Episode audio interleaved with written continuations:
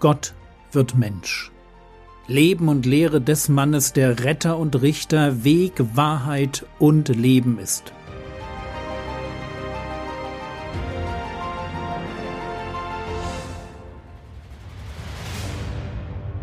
Episode 8 Der einzigartige Sohn Johannes 1, Vers 14 Und das Wort wurde Fleisch und wohnte unter uns, und wir haben seine Herrlichkeit angeschaut.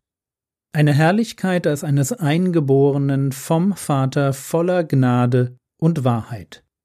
Gott, das Wort, wird Mensch. Und dieser Mensch, Jesus von Nazareth, wohnte unter uns. Johannes greift hier ein wenig vor, weil er beschreibt, was er und die anderen Apostel mit Jesus erlebt haben. Wörtlich steht hier, er zeltete unter uns. Klingt erst einmal komisch, oder? Aber die Idee dahinter stammt aus dem Alten Testament. Im Alten Testament befreit Gott das Volk Israel durch zehn Plagen aus Ägypten. Mit Mose als Anführer ziehen sie von Ägypten aus durch die Wüste und schließen mit Gott am Berg Sinai einen Bund, den sogenannten Alten Bund. Zu dieser Zeit lässt Gott einen Tempel errichten, die Stiftshütte. Mose steigt dazu auf den Berg Sinai, bekommt dort das Muster der Stiftshütte gezeigt, steigt herab und dann baut er es auf der Erde nach. Der Clou ist nun, dieser Tempel ist eigentlich kein Tempel, wie man ihn sich vorstellt, wenn man das Wort Tempel hört, sondern ein großes Zelt, das man auseinandernehmen und transportieren und am nächsten Lagerplatz wieder zusammensetzen konnte. Die Stiftshütte ist das Symbol dafür, dass Gott unter seinem Volk wohnt. Und so wie mitten im Lager der Israeliten die Stiftshütte zeltete, so zeltete Gott jetzt in der Person Jesu mitten unter seinem Volk.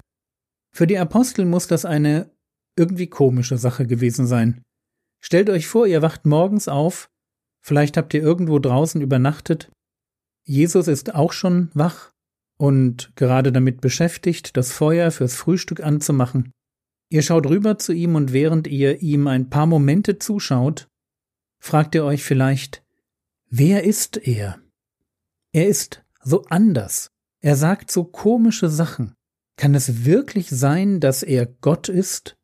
Dass Gott Mensch wurde?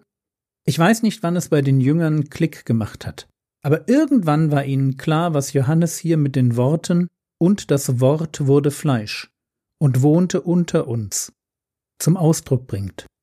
Gott ist da, in Gestalt eines Menschen. Und bevor wir weitermachen, müssen wir ganz kurz zwei schwierige Begriffe erklären. Herrlichkeit und Eingeborener. Johannes 1, Vers 14 und das Wort wurde Fleisch und wohnte unter uns und wir haben seine Herrlichkeit angeschaut, eine Herrlichkeit als eines Eingeborenen vom Vater voller Gnade und Wahrheit.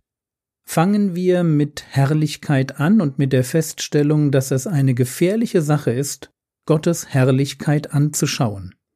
Mose möchte das und Gott verbietet es ihm, in 2. Mose 33, 18 heißt es, er, Mose, aber sagte, Lass mich doch deine Herrlichkeit sehen.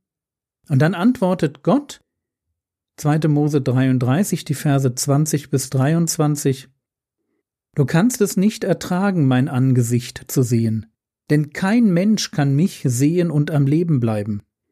Weiter sagte der Herr, siehe, hier ist ein Platz bei mir, da sollst du dich auf den Felsen stellen. Und es wird geschehen, wenn meine Herrlichkeit vorüberzieht, dann werde ich dich in die Felsenhöhle stellen und meine Hand schützend über dich halten, bis ich vorübergegangen bin. Dann werde ich meine Hand wegnehmen. Und du wirst mich von hinten sehen, aber mein Angesicht darf nicht gesehen werden. Was Mose sehen darf, ist Gottes Herrlichkeit von hinten, quasi das Nachglühen der vorübergezogenen Herrlichkeit Gottes. Mehr geht nicht. Aber Gott hat eine Idee, wie wir seine Herrlichkeit auf eine Weise sehen können, die uns nicht umbringt. Und das Wort wurde Fleisch und wohnte unter uns, und wir haben seine Herrlichkeit angeschaut. Mit Herrlichkeit ist der Charakter Jesu gemeint, seine Ausstrahlung als Mensch. Ich habe gestern gesagt, dass wenn Gott Mensch wird, die Eigenschaften Gottes auf der Strecke bleiben, die Gott zu Gott machen, das, was er ist. Nicht auf der Strecke bleibt sein Charakter, also wer er ist. Wir schauen Jesus an und beschäftigen uns mit seinem Charakter und entdecken die Herrlichkeit Gottes.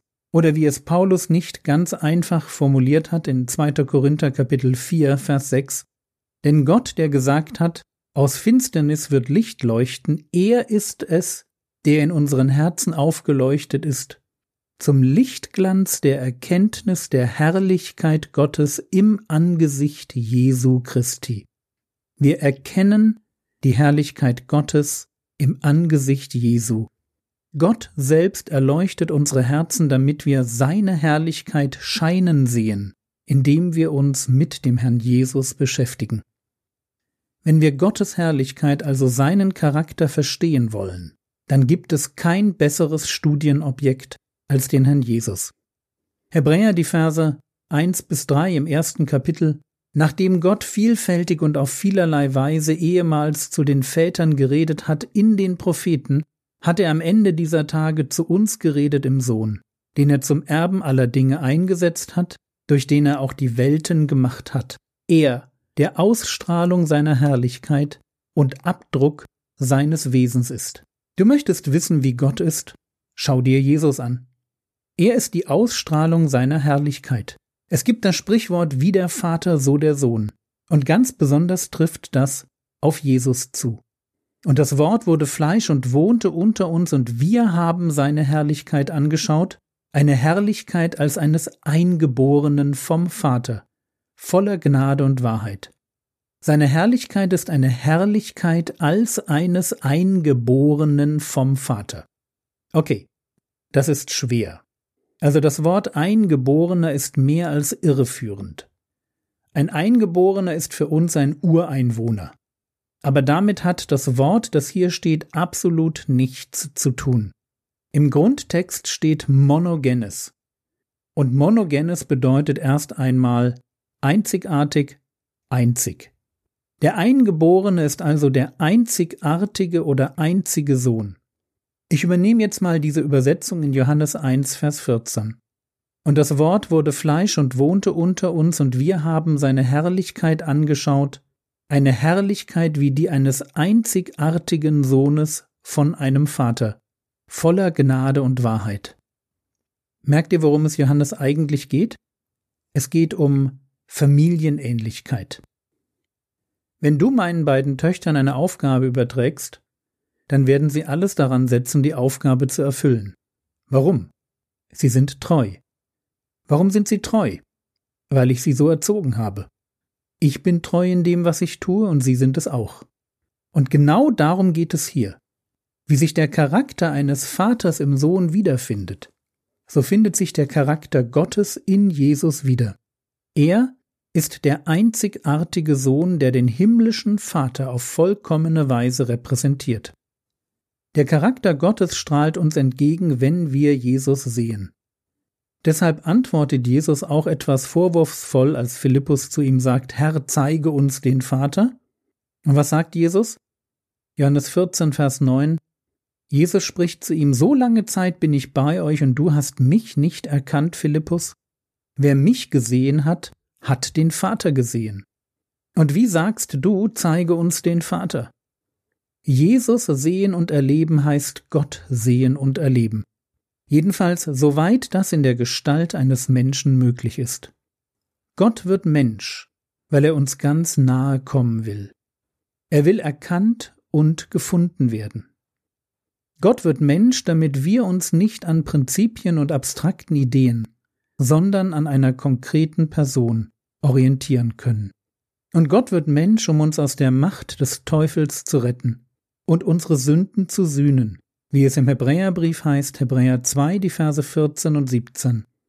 Weil nun die Kinder Blutes und Fleisches teilhaftig sind, hat auch er in gleicher Weise daran Anteil gehabt, um durch den Tod den zunichte zu machen, der die Macht des Todes hat. Das ist den Teufel. Daher musste er in allem den Brüdern gleich werden, damit er barmherzig und ein treuer hoher Priester vor Gott werde um die Sünden des Volkes zu sühnen. Amen.